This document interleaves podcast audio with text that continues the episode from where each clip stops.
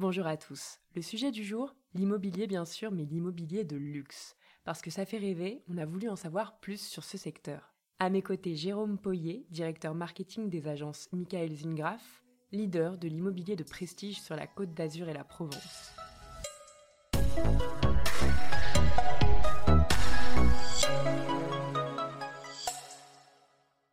Jérôme, à partir de quel budget peut-on dire qu'un bien est considéré comme un bien de prestige? Alors en fait, c'est une question euh, relativement récurrente. Qu'est-ce qu'un bien immobilier de luxe? Peut-être faut-il commencer par définir ce qu'est le luxe pour mieux comprendre en fait ce que, ce que va revêtir ce terme dans l'immobilier. Le Larousse définit le luxe comme étant la caractéristique de ce qui est coûteux, raffiné et somptueux. En fait, dans le luxe, c'est pas tout à fait ça. Le prix est souvent la conséquence du luxe et non l'inverse. Donc, vous pouvez trouver euh, du luxe dans divers produits. Euh, ça peut être effectivement une villa magnifique front de mer avec des matériaux extraordinaires. Mais le luxe, c'est pas automatiquement les, villas les plus chères. Vous pouvez avoir euh, un mât en Provence de très très belles pierres, de l'authenticité, avec une très belle superficie, un parc arboré. Et là, on va être dans des prix qui sont pas les prix qu'on a l'habitude de trouver sur la côte d'Azur, sur les biens très prestigieux, mais on va être dans un produit qui a toutes les caractéristiques du produit de luxe. Le calme, la quiété, c'est aussi euh, un certain luxe aujourd'hui. La question est, trop complexe pour être résumée en quelques mots, mais si on, définit en fait le, prix d'un bien de luxe, ça dépend aussi beaucoup de, votre budget par exemple. Quelqu'un peut faire un très bel effort pour s'acheter un, bien à 5 millions et on, va être déjà dans le luxe alors que le voisin euh, à proximité immédiate va mettre 25 millions. Qu'est-ce qui va définir en fait que l'un des deux biens en fait est plus luxueux que l'autre? C'est une somme de caractéristiques particulières. Euh, et, je pense qu'on ne peut pas ramener ça au, seul prix. Hein, c'est vraiment trop complexe de définir un produit immobilier uniquement en se basant sur un critère de prix. Parfait. Et quels sont les types de biens les plus demandés? Alors, ce qui est très demandé, et ce qui est toujours très demandé, évidemment, euh, c'est les établissements front de mer, les propriétés front de mer, qu'on appelle souvent en fait les premières lignes. C'est effectivement toujours très demandé, évidemment, dans la région dans laquelle nous sommes. C'est une vérité historique euh, depuis la création du groupe en 1977. Mais depuis en fait la crise Covid, on observe une modification euh, de, ces critères de sélection. On voit en fait que l'authenticité de la vieille pierre. Les maps, je dirais, typiquement provençaux, en fait, on le voit en poupe.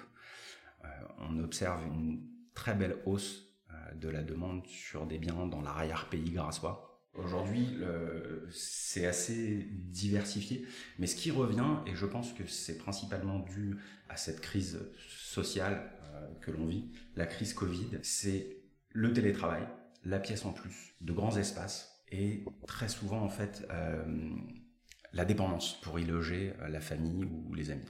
C'est ce qui est actuellement le, plus demandé. Très bien. Quel est le bien le plus démentiel que vous ayez vendu? Écoutez, parmi les plus beaux biens que nous ayons vendus, il y en a un qui me particulièrement, auquel je suis particulièrement attaché, pardon, c'est le, le Grand Jardin. Le Grand Jardin, en fait, se situe sur l'île Sainte-Marguerite c'est la plus grande île de l'archipel des îles de Lérins, euh, qui possède une forêt domaniale de 152 hectares, une forêt de pins d'Alep, un fort royal qui a été euh, renforcé par Vauban et qui deviendra plus tard une prison d'État. C'est un domaine vraiment somptueux de plus de, plus d'un hectare, 1,3 hectares, dans la partie la plus intacte de, l'île. C'est une propriété vraiment euh, légendaire, un petit bout de paradis 1200 mètres carrés de surface, 17 chambres. Et c'est un groupe suisse qui l'a racheté en fait pour en faire un palace. Et, je pense qu'il euh, devrait euh, marquer les esprits euh, de par l'emplacement géographique exceptionnel de cet établissement.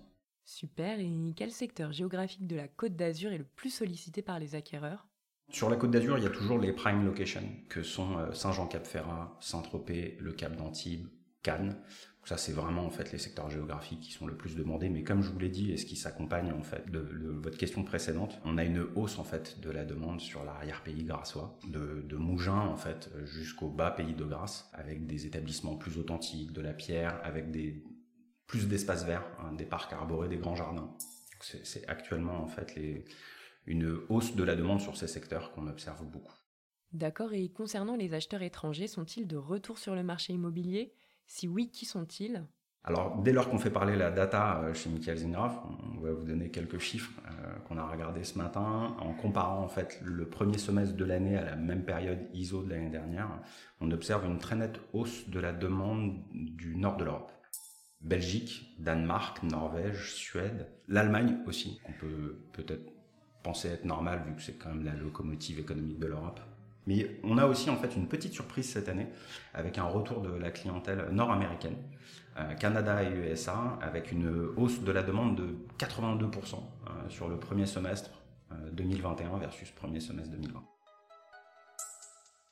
D'après vous, comment va se comporter le marché immobilier de prestige dans les prochains mois? C'est toujours très difficile en fait de, se prononcer sur des tendances de, de prospective. on n'a pas de boule de cristal plusieurs facteurs en fait sont visibles aujourd'hui et dressent et dessinent en fait des tendances pour les mois à venir. On a une petite problématique en fait sur le stock puisque on a vécu euh, quasiment deux belles saisons. Petite raréfaction en fait d'un certain nombre de, de, produits en fait qui ont été vendus et qui de ce fait en fait ne sont plus à la vente. Et le reste, ça reste évidemment en fait lié à un contexte économique global. Donc il faut suivre en fait les tendances économiques worldwide. Aujourd'hui, euh, beaucoup d'efforts sont réalisés par les banques centrales pour essayer de, maintenir l'économie à flot. Euh, il faut voir ce qui va se passer dans les mois et les années à venir.